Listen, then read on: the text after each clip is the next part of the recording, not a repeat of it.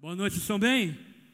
Dá um abraço aí, apertado quem está do seu lado, dá dois, três, quatro abraços, cumprimenta aí as pessoas que estão do seu lado, se apresente a ela, faça novos irmãos, amigos, dá um grito aí para quem está assistindo também pela internet, sejam muito bem-vindos.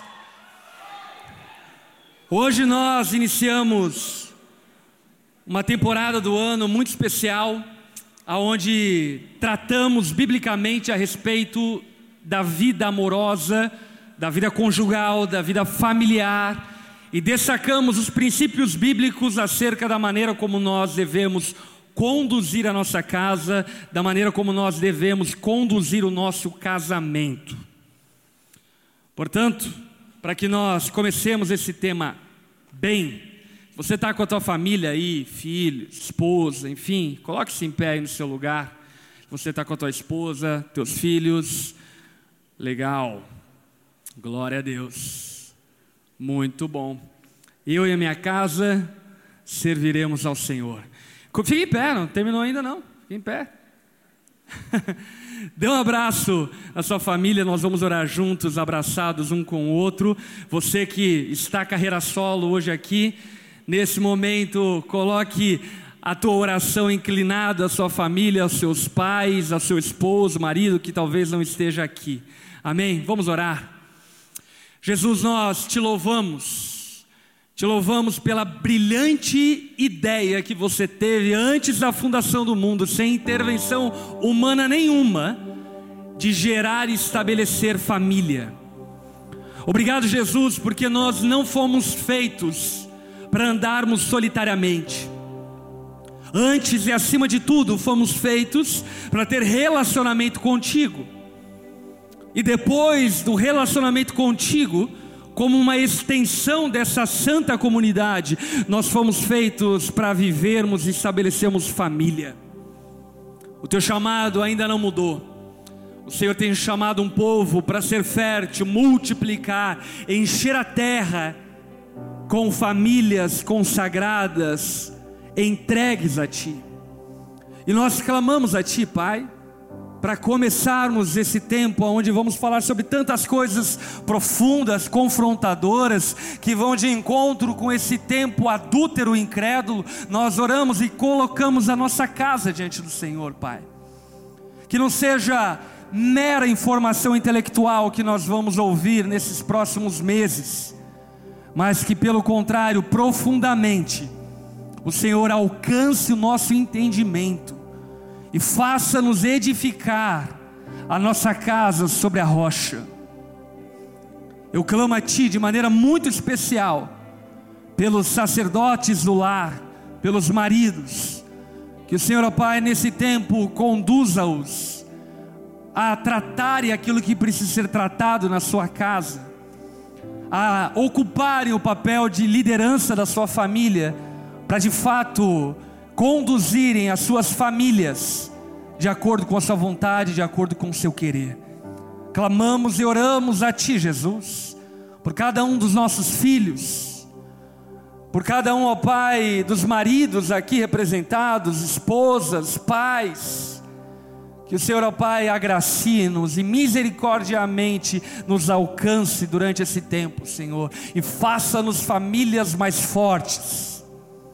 Espírito Santo de Deus, que esse tempo possa ser um tempo de restauração para casamentos que estão naufragando, que possa ser um tempo, ó Pai, glorioso para restaurar o romance, o afeto, a honra, o respeito nas casas que se perderam esses princípios.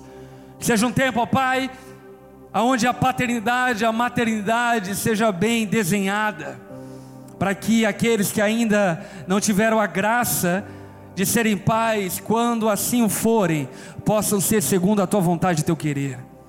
E aqueles que já estão sob essa condição, que o Senhor nos dê capacitação divina para conduzirmos nossos filhos segundo o teu conselho, para que de fato eles sejam preservados em meio a esse tempo tão distante do Senhor. Que nossas casas possam ser um lugar onde o Senhor tenha prazer em habitar. e que nossos casamentos possam apontar para a Santíssima Trindade. Faça-nos, ó Pai, família segundo o teu coração. Não queremos, ó Pai, ser meros religiosos, hipócritas, que frequentam as igrejas, mas que não trazem santidade para nossa casa. Queremos agradar o Senhor em tudo. Por isso, Pai, faça algo novo, ou continue fazendo algo nas nossas casas, de acordo com a Sua vontade, Seu querer e para a glória do Seu nome, Jesus. Oramos dessa forma, em nome de Jesus. Amém. Amém. Amém. Pode sentar. Abra sua Bíblia na primeira carta de Pedro, capítulo 3, versículo 1. 1 Pedro, capítulo 3, versículo 1. A mensagem de hoje, ela está voltada para a maneira como as esposas devem se portar no casamento.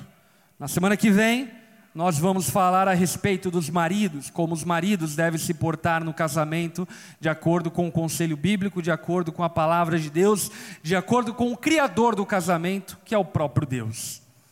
E aliás, isso é uma coisa que nós sempre devemos trazer à memória. Quem estabeleceu o casamento não foi o homem. Casamento não é uma instituição civil, em primeira análise, Casamento não é uma instituição humana, em primeira análise, mas casamento, em primeira análise, é uma instituição espiritual e divina. Foi o próprio Deus que estabeleceu o casamento.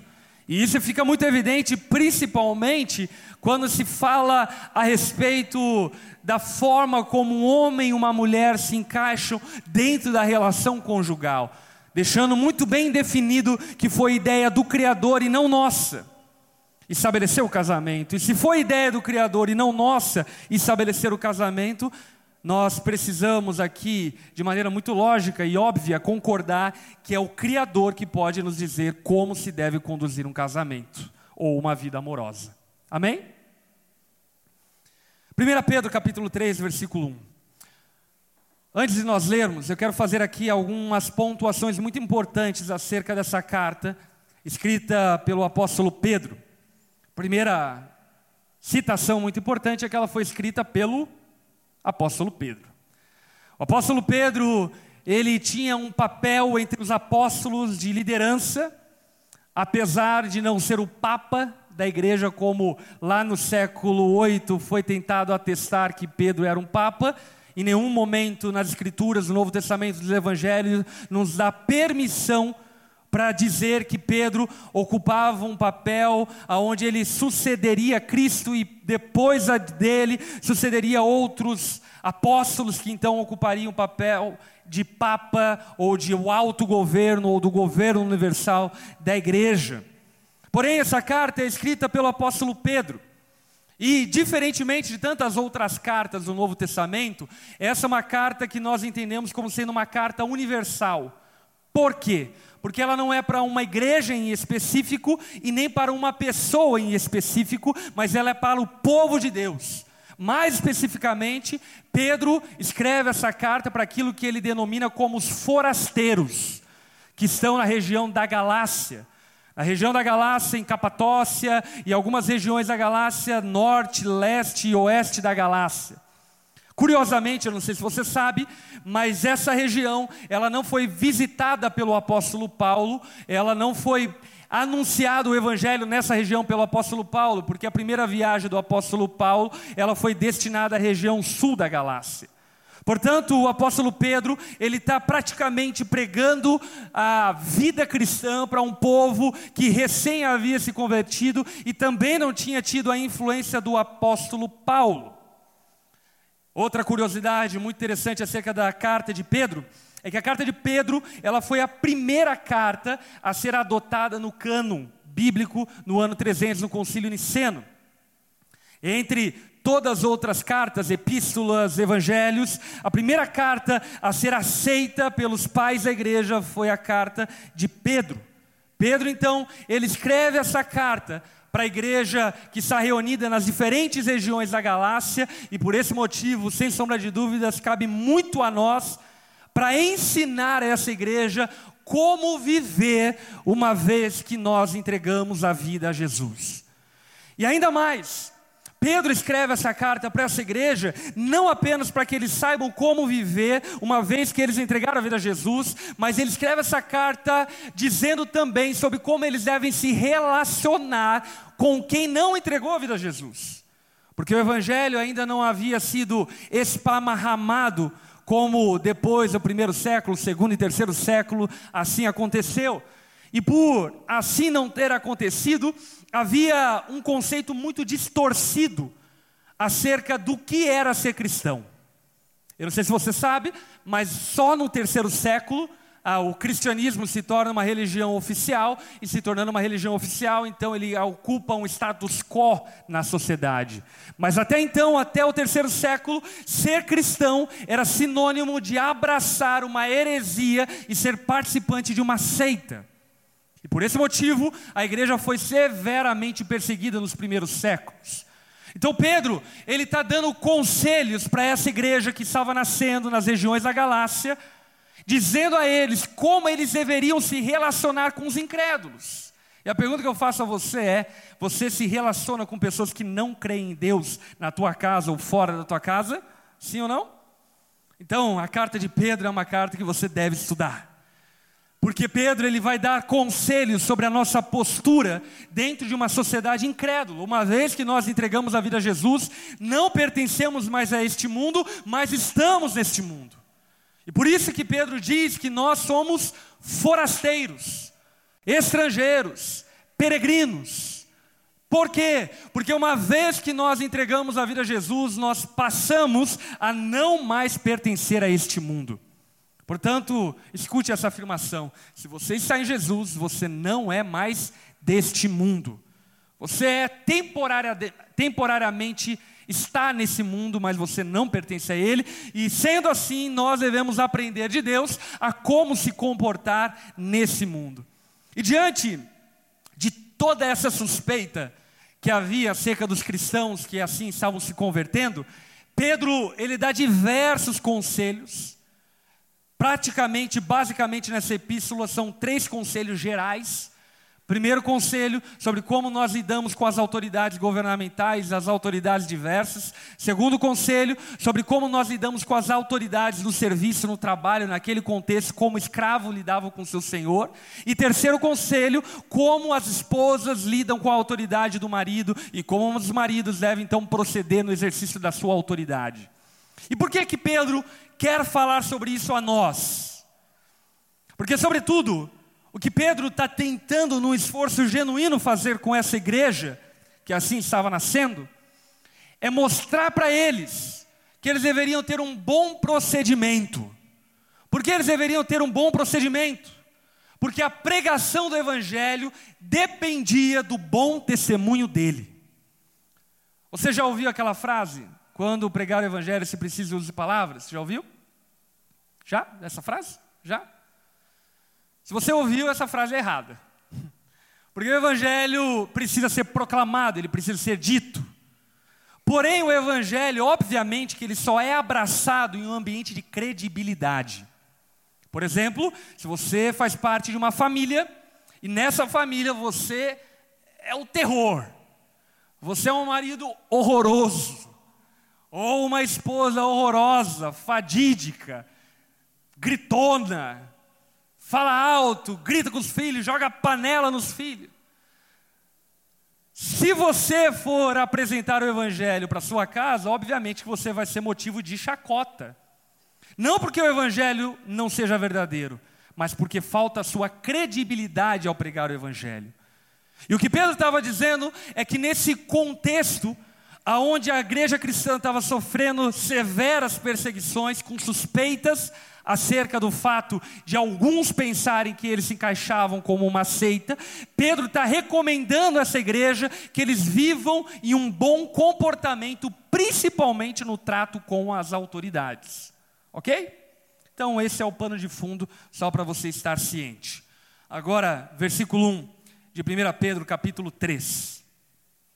O apóstolo Pedro vai dizer: Do mesmo modo, observando que, como eu disse anteriormente, Pedro aqui está se referindo do mesmo modo aquilo que ele citou no capítulo 2 de 1 Pedro.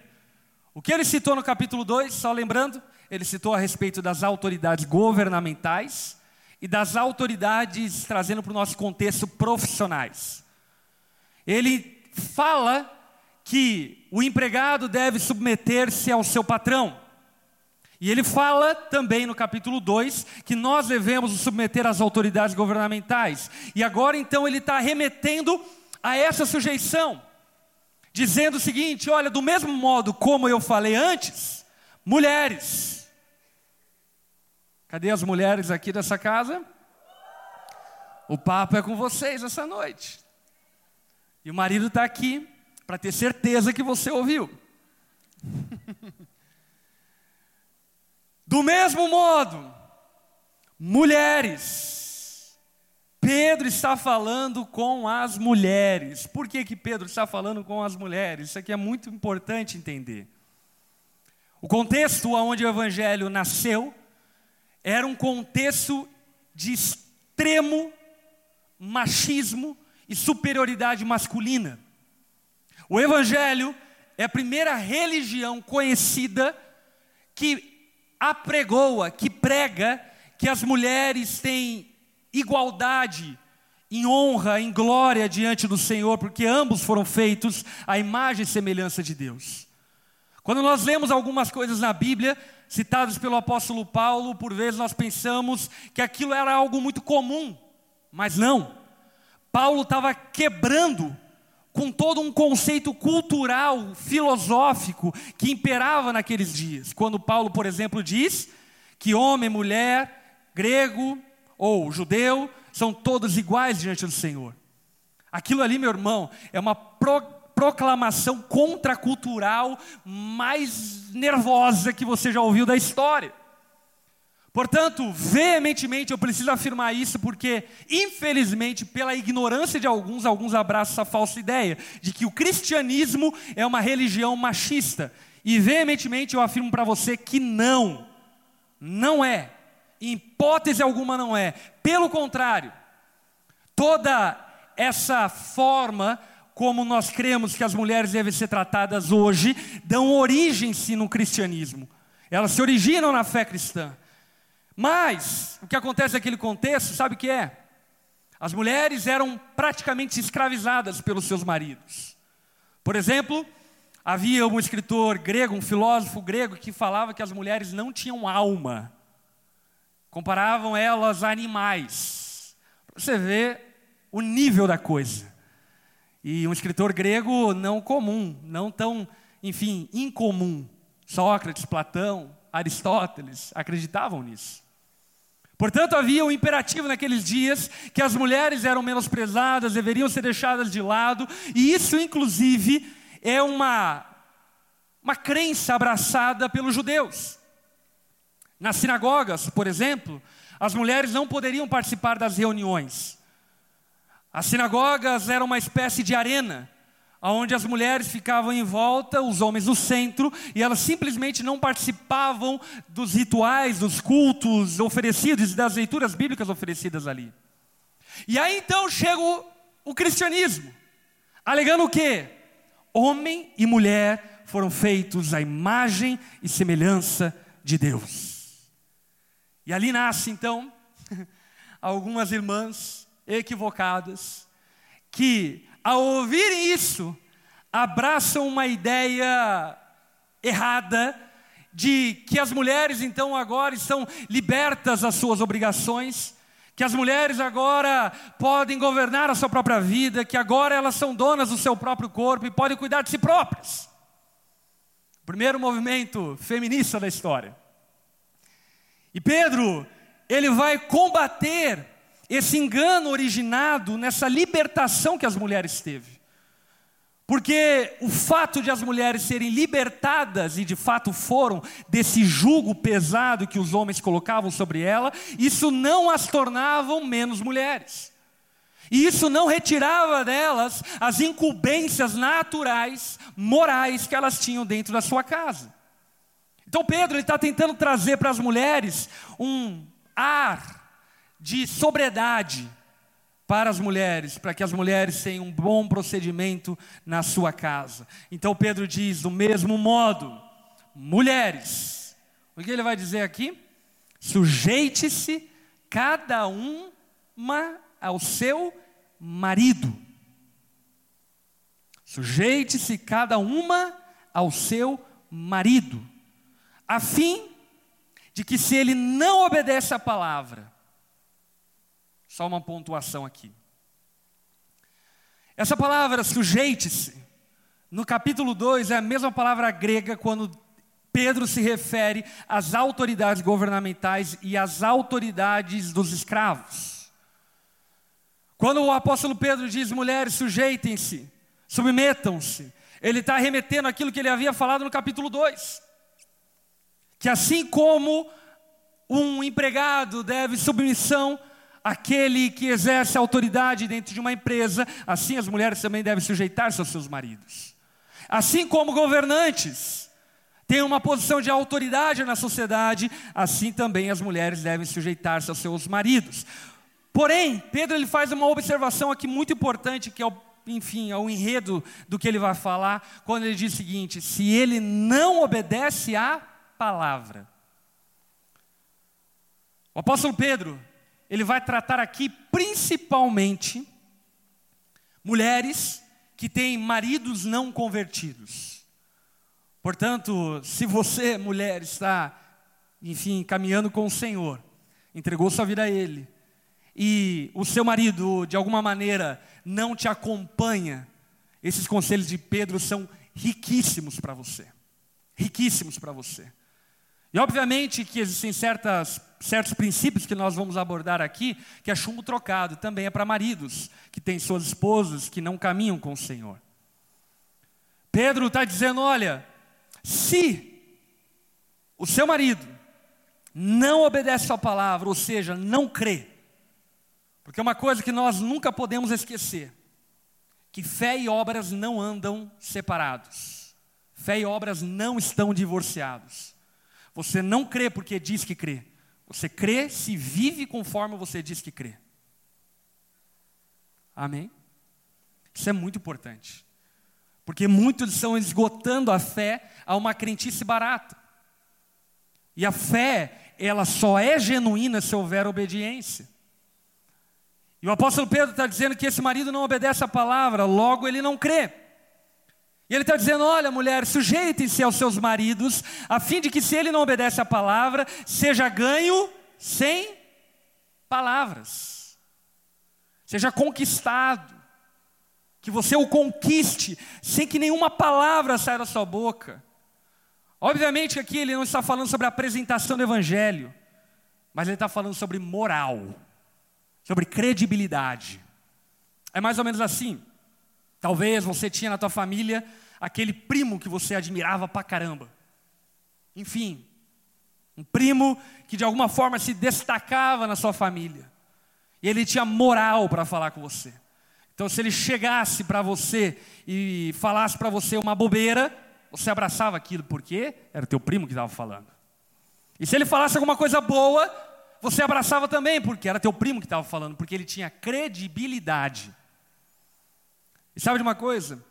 Muitos de nós perdem de ganhar os seus familiares, amigos e colegas, porque falta credibilidade. Você simplesmente não tem moral para apresentar o Evangelho. Aí fica uma exortação só de tabela. Amém, irmãos? Que ele ganhe, seja ganho sem palavras, mas pelo procedimento de sua mulher, observando a conduta honesta. Quando Pedro fala sobre isso, ele está se referindo sobre uma conduta pura, sem segundas intenções como conselho aqui para as mulheres, semana que vem a gente dá bronca nos homens, ok? Mas hoje é dia das mulheres. Ele está falando sobre não agir como uma forma barganhosa, não tentar oferecer ao teu marido para que você ganhe algo em troca, Por exemplo, teu marido não teme ao Senhor, então você vai e faz um almoço para que ele te deixe vir à igreja. Você não deve fazer um almoço para que ele te deixe vir à igreja, você deve fazer o um almoço porque o ama. Está entendendo? E como consequência, talvez aquilo o agrade. Pedro está falando sobre uma conduta honesta, pura, sem segundas intenções, sem tentar dar para receber algo em troca. Em todos os sentidos e aspectos, irmãs. Sem tentar conquistar o teu marido com uma atitude tal que o seu marido olhe para você e tente te dar alguma coisa em troca por aquilo que você fez. A atitude dessa mulher, ela deve ser uma atitude honesta, pura, não movida por segundas intenções e respeitosa de vocês. Sabe, como pastor, eu já aconselhei alguns casais aonde a esposa era convertida e o marido não. E aí, recebendo alguns deles no meu gabinete, a esposa falando para o marido que ele era um traste, que ele tinha que entregar a vida a Jesus, e não sei o quê, e que ela colocava versículo na geladeira, no espelho, e ele não se convertia, que ele não prestava. E aí, ouvindo isso, a única coisa que eu pensava é: é óbvio. É óbvio que ele não vai querer ouvir a mensagem que você tem para oferecer a ele. Olha a maneira desrespeitosa que você lida com ele. Olha a maneira violenta, agressiva que você lida com ele. O apóstolo Pedro está dizendo que as mulheres devem ganhar os seus maridos não convertidos com uma conduta pura e respeitosa. A beleza de vocês não deve estar nos enfeites exteriores, como cabelos trançados, joias, ouro ou roupas finas. Talvez algumas irmãs ouçam isso e diz: "Nós ferrou". Obviamente, que todos aqui entendemos que o apóstolo Pedro não está dizendo que as mulheres não devem se arrumar. Amém? Aleluia, glória a Deus, se arrume. Se arrume, faça uma compra aí de lingerie, deixa tudo em dia, seja gata para o seu marido, seja atraente a ele. Mas o que o apóstolo Pedro está dizendo, dentro do contexto onde ele está citando isso, é que o marido não vai ser ganho por coisas exteriores. Portanto, não adianta você ser bonita, linda, mas desrespeitosa. Não adianta você usar adornos, enfeites, mas com uma atitude que rebaixe o seu marido, que deprede ele, que coloque ele para baixo. Não adianta. O que Pedro está dizendo aqui, e isso é muito óbvio, que esses adornos exteriores não são capazes de conquistar o marido, talvez o namorado, mas não o marido. O marido, sem sombra de dúvidas, ele é conquistado por uma boa conduta, amável, dócil, respeitosa, amorosa da sua esposa para com ele. Então Pedro, ele não está desfazendo o fato de que as mulheres devem, podem se vestir-se bem. Até porque a Bíblia fala que a igreja ela está sendo adornada para o Senhor. O que, que é adorno? Sabe o que é adorno? Brinco, colar, pulseiras, cachecol, adornos, adereços. Então a igreja de Cristo ela é adornada. Pedro não está falando que as mulheres não devem se vestir bem. E inclusive muitas igrejas, equivocadamente por uma má interpretação bíblica, abraçam isso como se as mulheres tivessem que ser um, uma coisa estranha.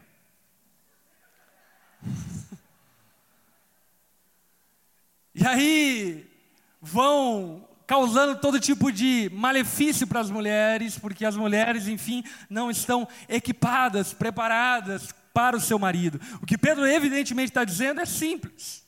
A beleza interior de uma mulher deve ser maior do que a beleza exterior. Até porque o contrário seria propaganda enganosa. Amém? Quantos aqui têm raiva de comprar um produto, chegar em casa e ver que aquele produto não era o que você achava que era? Quantos aqui já passaram por isso? Enfim, ainda mais com a legislação brasileira, né? de troca e bens e venda, é terrível, nós adquirimos um produto que não era aquilo. E é isso que Pedro está dizendo. Não, já se, se vestir, colocar brinco, colocar uma lingerie da hora para o seu marido, você já em casa chama ele de idiota, joga um prato na cabeça dele, xinga, ofende, rebaixa ele. Não adianta nada disso. Se isso não vier acompanhado de uma beleza interior. Versículo 4. Ao contrário, que a beleza de vocês seja no seu interior, que não perece. Aí ele está também dizendo já uma outra coisa lógica. A beleza exterior vai perecer. E se teu casamento é sustentado por atração física, acredite, meu irmão, ou minha irmã, na verdade, né? Um dia a testosterona do seu marido vai baixar.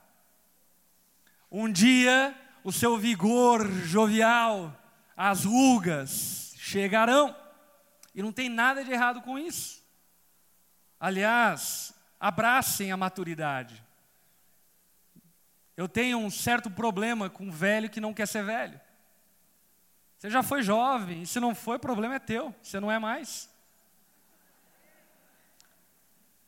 O apóstolo Pedro está dizendo: olha, essa beleza exterior vai perecer, e aquilo que sustenta o casamento não são os aspectos exteriores, mas são os aspectos interiores. É um espírito dócil, amável, tranquilo. Por isso que ele mesmo vai dizer: olha, beleza tal demonstrada no espírito dócil, tranquilo, o qual é de grande valor para Deus. Porque o teu marido, ele pode até ser atraído pela tua beleza física, mas sem sombra de dúvidas, Deus, Ele, é atraído por um caráter irrepreensível, um espírito dócil e tranquilo. Deus não olha a aparência. Glória a Deus por isso, né?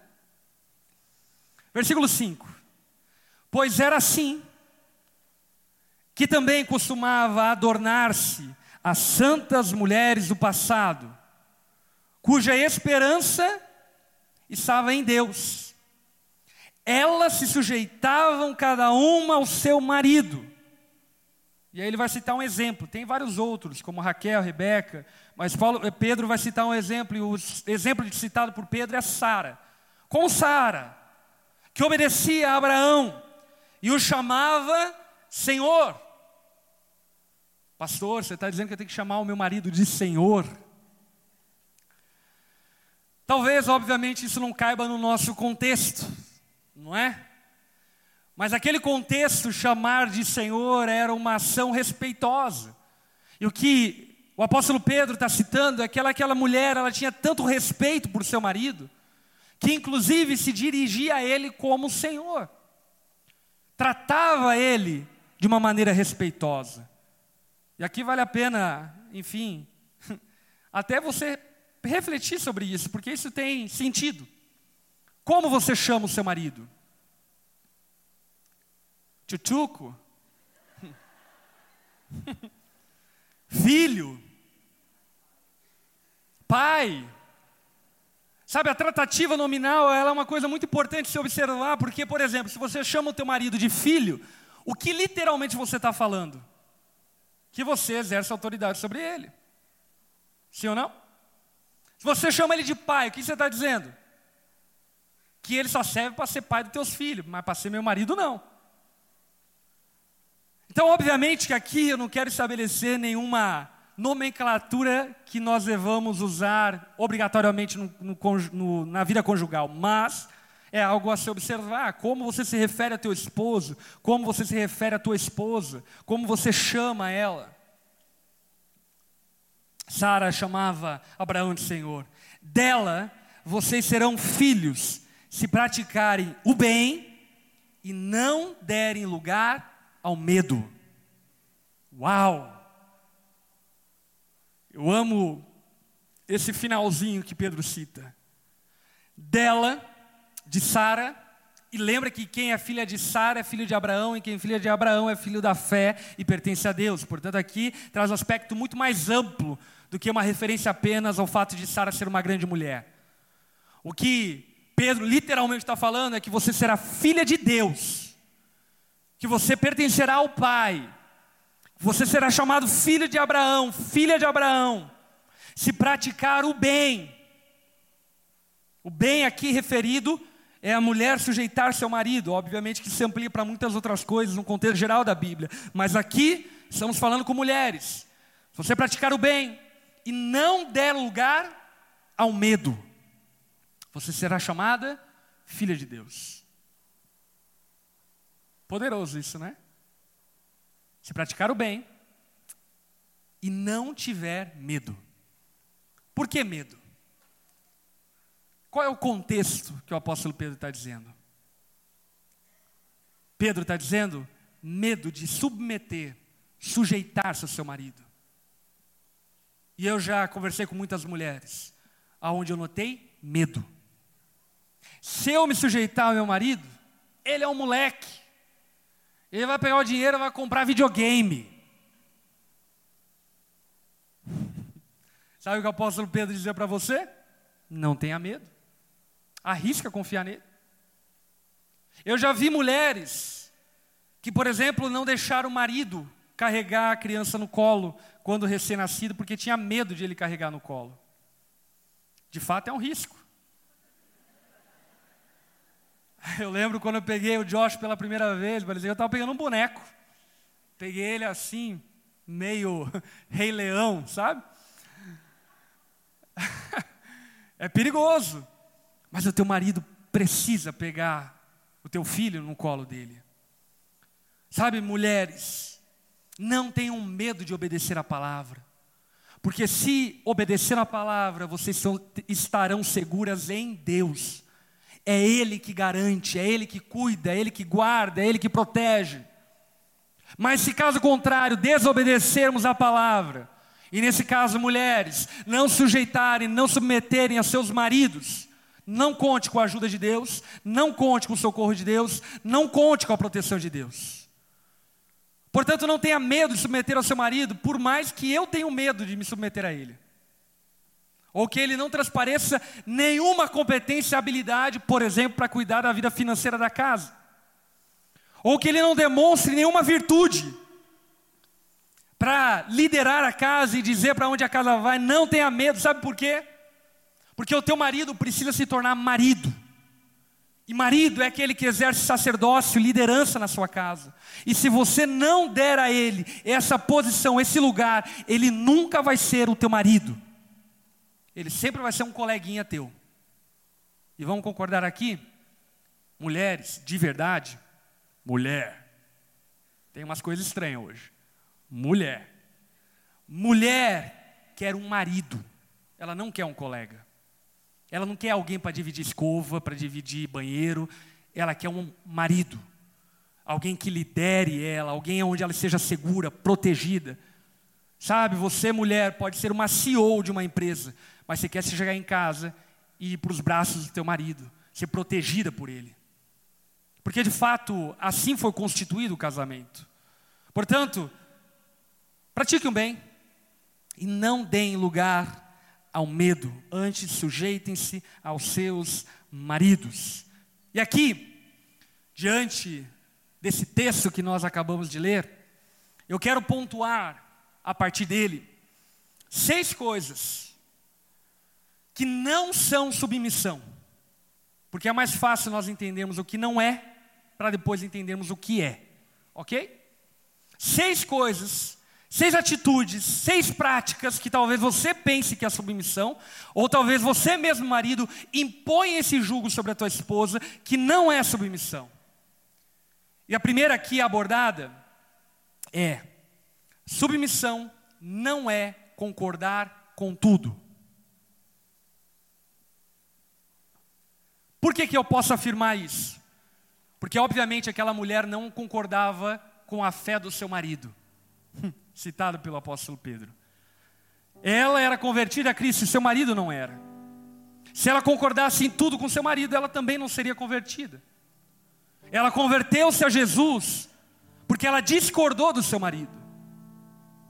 Portanto, submissão não é concordar em tudo com seu marido. Submissão não é você sucumbir às suas críticas, o que você pensa, a sua opinião. Isso não é submissão. Por exemplo, se teu marido chegar para você e disser para que você faça algo que vá contra um princípio de Deus, é tua incumbência desobedecê-lo. Por quê? Porque submissão não é você se neutralizar, se tornar uma anencéfala que não pensa e subjugada por um capataz que você chama de marido. Isso não é submissão. No casamento, existe espaço para discordância, porém, esse espaço para discordância nunca deve extrapolar a autoridade do seu marido, e esse é o ponto. Porque daí, mulheres, precisamos aqui concordar que muitas vezes vocês até têm uma opinião diferente do seu marido, mas o problema é como você trata essas opiniões em relação ao seu marido.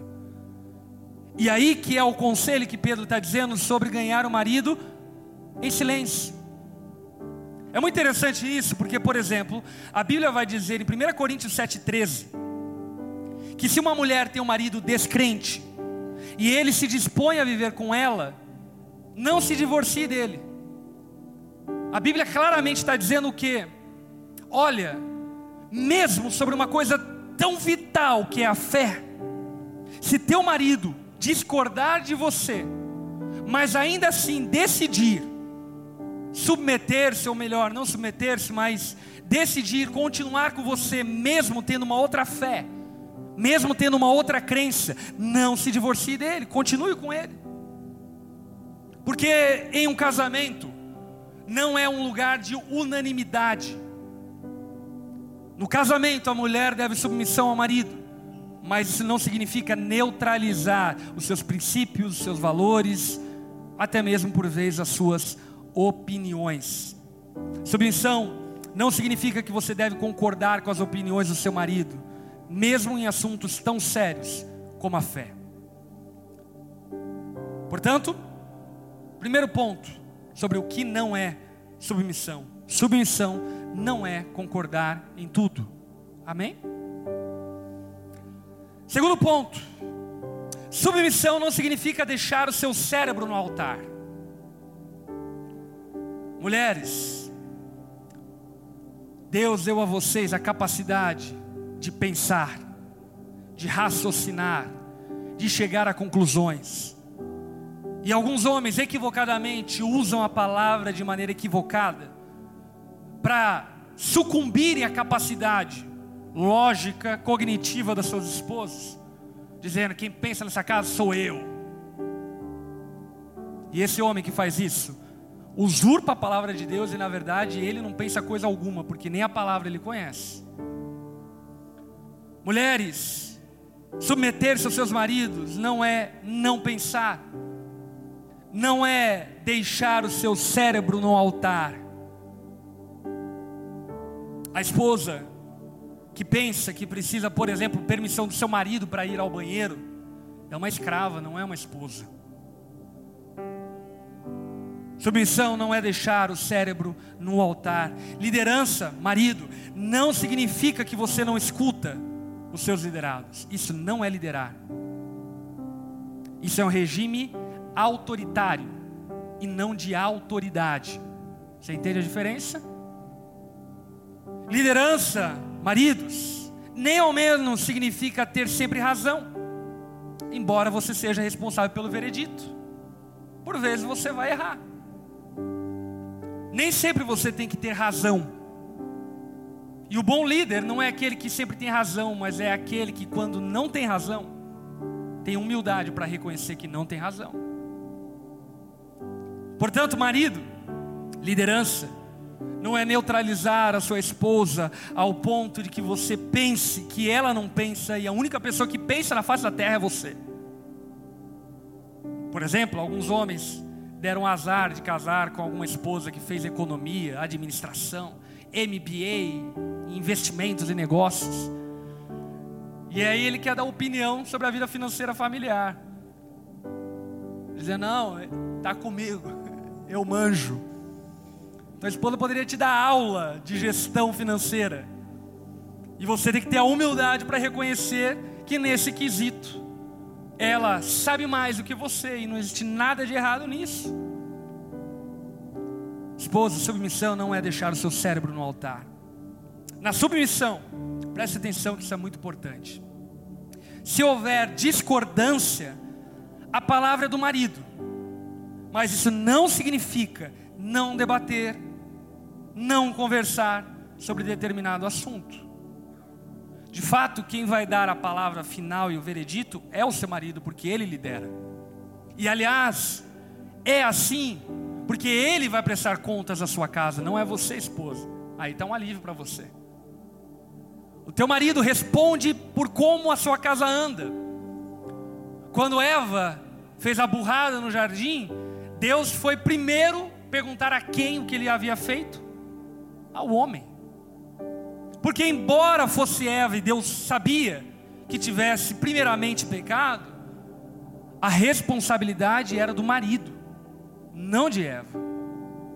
Portanto, o marido, sim, tem veredito, mas isso não significa que ele não deve ouvir a sua esposa. Pelo contrário, a palavra diz que a mulher sábia edifica a sua casa, e a tola, ou seja, aquela que não pensa, ela com suas próprias mãos a destrói. Portanto, não negue o seu saber, não negue a sua inteligência, pelo contrário, desenvolva as suas habilidades cognitivas para que você seja ainda mais competente ao pensar. Terceira, terceiro ponto sobre o que não é submissão. Submissão não significa que você não pode tentar influenciar o seu marido. Isso é um outro ponto muito importante. Por quê? O texto mesmo defende essa tese. O marido não concordava com a esposa, não cria da mesma forma que ela, certo? E o que que Pedro está aconselhando essa esposa? Conquiste o teu marido. Porque ela, o que Pedro está falando para aquela mulher é influencie o teu marido. O que o apóstolo Pedro está aconselhando essa mulher é que você não precisa concordar em tudo, que você não deve neutralizar o que você pensa e também que você pode e não só pode, mas deve influenciar o seu marido. Mas tudo isso com uma atitude honesta e respeitosa. Amém? Submissão não significa evitar o esforço para influenciar ou mudar o seu marido. Pelo contrário, o ponto desse texto é: mulheres, conquistem o teu marido. Se você ver o teu marido tropeçando, conquiste ele. Torne ele um homem melhor. E eu posso afirmar uma coisa aqui que a Bíblia já afirmava de antemão. Mulheres sábias conquistam seu marido e tornam seus maridos melhores. E isso é uma habilidade que Deus deu às esposas. Você, mulher, é responsável por influenciar o seu marido ao ponto de que ele seja o homem que a Bíblia diz que ele deve ser. Amém? Quarto ponto. Submissão não é colocar a vontade do marido acima da vontade de Cristo. Isso é muito importante. Demais. Se o teu marido, de alguma maneira, equivocadamente, te pedir para que você negligencie a vontade de Deus, respeitosamente você chega a Ele e diz: Amor, você é autoridade sobre a minha vida, mas acima de você, Jesus é autoridade sobre mim, e por esse motivo, nisso eu não vou poder te obedecer, porque Jesus exerce maior autoridade do que você. Portanto, submissão não é negligenciar a vontade de Deus. De fato, o marido ocupa uma autoridade primária sobre a esposa. Mas isso não significa que a esposa é uma escrava do marido. Por exemplo, um outro exemplo muito importante, aliás, o teu marido não manda na sua empresa certo? Assim também como ele não manda na igreja, ele exerce uma autoridade marital. A autoridade do marido está sob a esposa. E quando diz respeito a algo que interfira na vontade de Deus, a esposa tem de Deus liberação para desobedecê-lo. E isso fica muito evidente no texto que nós lemos lá de 1 Coríntios capítulo 7. Quando o apóstolo Paulo vai dizer: Olha, se teu marido concordar em continuar com você, mesmo você crendo em Jesus, permaneça no casamento. E depois ele vai dizer o contrário. Se teu marido não concordar, te impedir, te barrar, te pressionar, sucumbir, tentar abafar a sua fé, te impedir de servir a Deus, então é melhor que você divorcie. Isso está em 1 Coríntios capítulo 7. Portanto, submissão não é colocar a vontade do marido acima da vontade de Deus. Agora, qual é a vontade de Deus? Isso aqui é muito importante, não é? A esposa pode pensar que a vontade de Deus é que a gente coma alcatra. Não. Qual é a vontade de Deus? Repete comigo: a, a palavra. A palavra é a vontade de Deus. Portanto, por exemplo, teu marido pode chegar para você e dizer algo para você, como por exemplo, sei lá, amor, você está indo muito à igreja. Vai no grupo pequeno, discipulado, culto, tem que ficar mais em casa. Obviamente que isso não é bom, mas ele não está interferindo na vontade de Deus. Se ainda te permitir congregar, aí você vai diminuir, você vai vir ao culto, vai deixar de ir no GP até você ganhar o seu marido. Você está entendendo? Portanto, você tem que ter sabedoria para entender qual é a vontade de Deus, porque submissão não é ferir a vontade de Deus. Quinto ponto: submissão não significa receber toda a força espiritual através do marido. Algumas esposas, equivocadamente, se tornaram ultradependentes do seu marido como se toda a espiritualidade da casa tivesse que vir do seu marido. Ah, pastor, meu marido não ora conosco. Meu marido não leva a gente para a igreja. É verdade, teu marido é um mané. Concordo com você. Mas ainda que ele não faça isso, não significa que você não deva fazer isso. Está entendendo? Por quê? Porque nesse aspecto, a fé é algo individual. E o que o texto deixa muito claro é que essa mulher, citada pelo apóstolo Pedro, é uma mulher crente, uma mulher forte espiritualmente, e o seu marido nem convertido era. E o que Pedro está dizendo é: mulher, você é forte, conquiste o teu marido. Talvez essa seja o tipo de mulher que ia à igreja sozinha que o marido fazia corpo mole, não dava carona. Você chegava para ele e dizia, amor, leva eu na igreja. Não, hoje tem jogo do Flamengo. Que, aliás, tem, né? que Deus abençoe.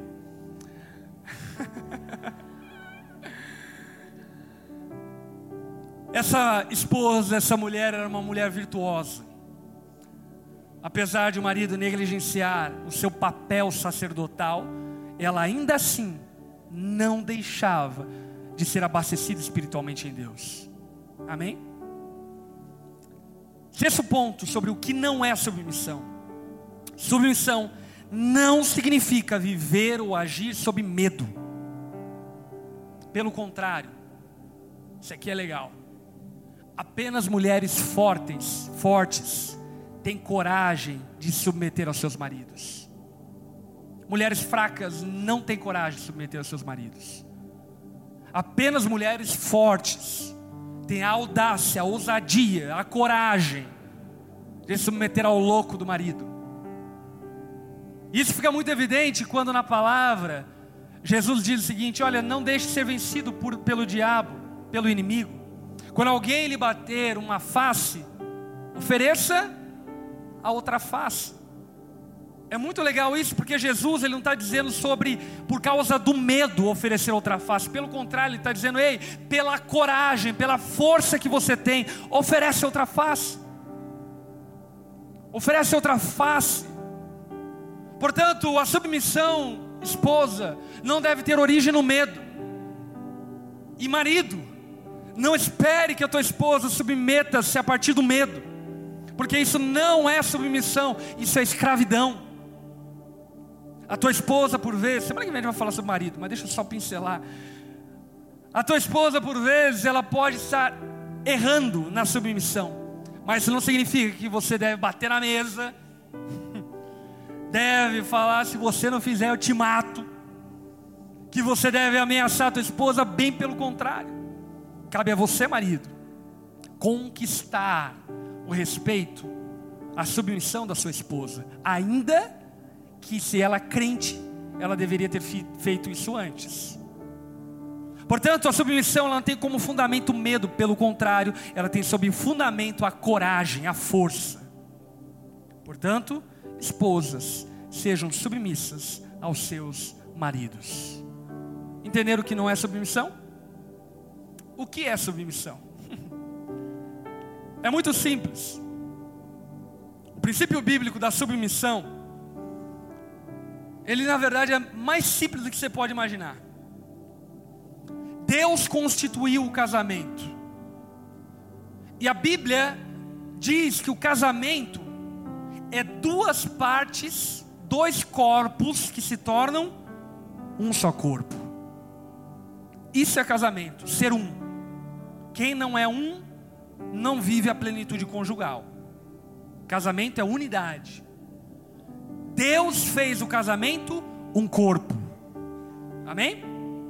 Sendo um corpo, Ele configurou as partes desse corpo. E configurando as partes desse corpo, quis Deus que o cabeça desse corpo fosse o marido.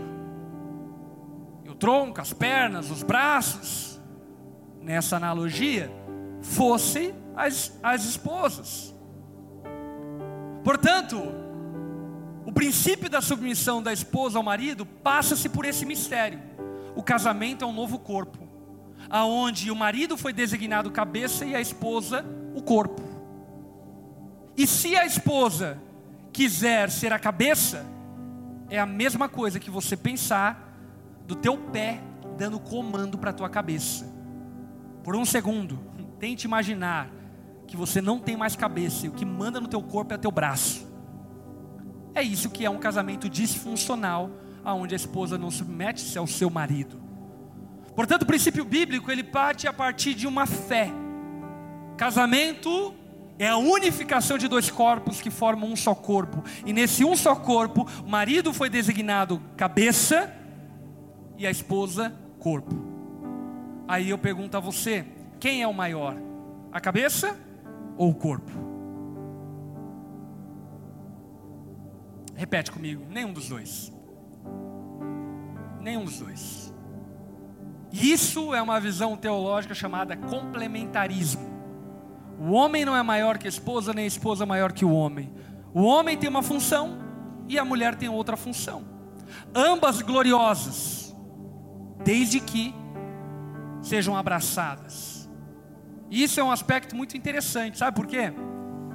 Porque muitas mulheres, por exemplo, não tem problema nenhum em sujeitar-se aos seus patrões, mas tem problema em sujeitar-se aos seus maridos.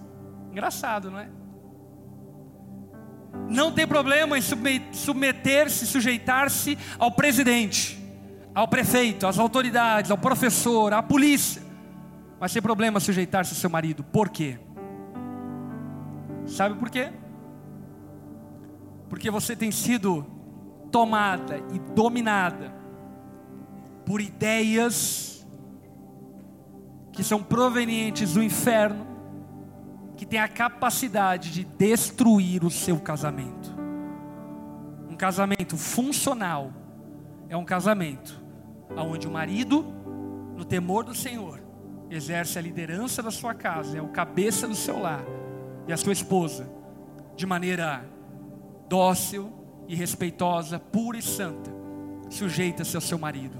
Ainda que submissão, voltando a falar, não seja não concordar em tudo, não seja deixar o seu cérebro no altar, não seja que você não pode influenciar o seu marido, que não seja que você não deve buscar força espiritual e que não seja que você deve viver sob o regime do medo.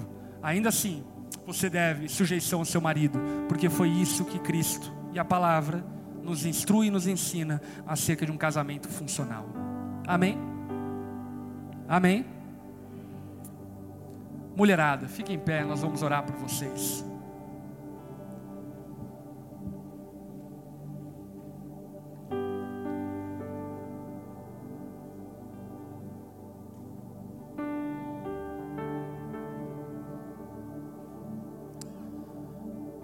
Vocês, mulheres, esposas mais especificamente, não sabem o valor e a preciosidade que vocês têm dentro de uma casa. Quando vocês, em temor a Deus, obedecem ao Senhor, vocês santificam o lar. Seus filhos são abençoados através da sua conduta. O seu marido, como dizem provérbios, é honrado na cidade por causa da sua conduta. Talvez seu marido esteja aquém do marido que ele deveria ser. E se esse é teu caso, deixa eu te dar esse conselho a partir do texto que nós lemos. Não tenha medo. Não tenha medo. Porque no fim das contas, não é ao teu marido que você deve submissão, mas é ao Senhor. E é o Senhor que está dizendo para você: submeta-se ao seu marido. Seja mulher de verdade. Seja a mulher que a palavra ensina você a ser. Para que no nome de Jesus você tenha a glória de ter uma casa e um casamento e uma família gloriosa. Eu tenho plena convicção que existem muitas mulheres aqui, como Sara, Rebeca, Raquel, como santas mulheres que enfrentaram e enfrentam todo tipo de abuso que por vezes homens idiotas fazem. Mas eu quero dizer para vocês que a recompensa de vocês está guardada no Senhor. E que Ele tem cuidado e guardado cada uma de vocês nas mãos poderosas dEle. E por mais que teu marido possa cometer diversos equívocos, ainda assim o Senhor não é homem nem filho de homem para que minta. Aqueles que confiam nele jamais serão envergonhados. Amém? Vamos orar. Sendo suas mãos como recebendo. Espírito Santo de Deus, obrigado pela graça da Sua palavra. Obrigado porque você tem nos amado a tal ponto de nos ensinar como viver. Por vezes nós andamos essa vida de maneira aleatória, avulsa, mas não nós, nós temos um Senhor. Nós não somos dados a este presente mundo adúltero e perverso. Pelo contrário, nós temos um Deus que nos ama e se importa conosco. Um Deus que nos conhece profundamente em todas as nossas individualidades, particularidades. E nós te louvamos por isso, Jesus. Te louvamos por essa graça. E o nosso clamor nessa noite é por cada mulher que está aqui.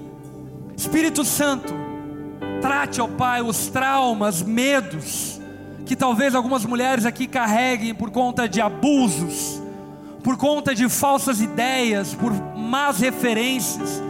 Trate, Pai, no íntimo de cada uma delas, essas feridas, essas marcas, essas mazelas, para que elas tenham a graça de construir uma história gloriosa em Ti, Jesus.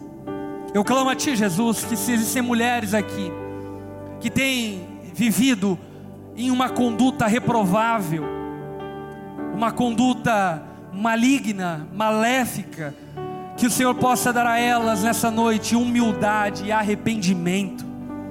Dê a elas, ó Pai, o teu coração, a tua postura, para que de fato elas recebam do Senhor a graça de serem mulheres virtuosas e receberem de ti mesmo e dos seus maridos o elogio cabido a cada uma delas. Dê a elas, ó Pai, força, dê a elas garra, tira, ó Pai, todo medo, para que corajosamente elas possam edificar os seus lares. De maneira especial, eu quero orar por esposas que não têm os seus maridos aqui, Senhor. e que não tem maridos que temem ao Senhor. Dê elas, ó Pai, graça, sabedoria, amabilidade, paciência, para lidarem com esses maridos com toda a doçura possível, e para que nessa conduta elas possam resgatar esse coração empedernido, endurecido dos seus maridos. Delas, ó Pai, essa graça de poderem ver através do testemunho delas o marido delas sendo conquistados para elas primeiramente e posteriormente para o Senhor, para a salvação que existe em Ti. Abençoe as mulheres da nossa igreja, Jesus. Dá-nos, ó Pai, mulheres segundo o Teu coração, tirando, Senhor, delas todo o mundanismo e toda a carnalidade que as impedem de viver a Tua boa, perfeita e agradável vontade. Nós oramos por elas nome de Jesus. Amém e amém. Amém. Dê uma salva de palmas às mulheres.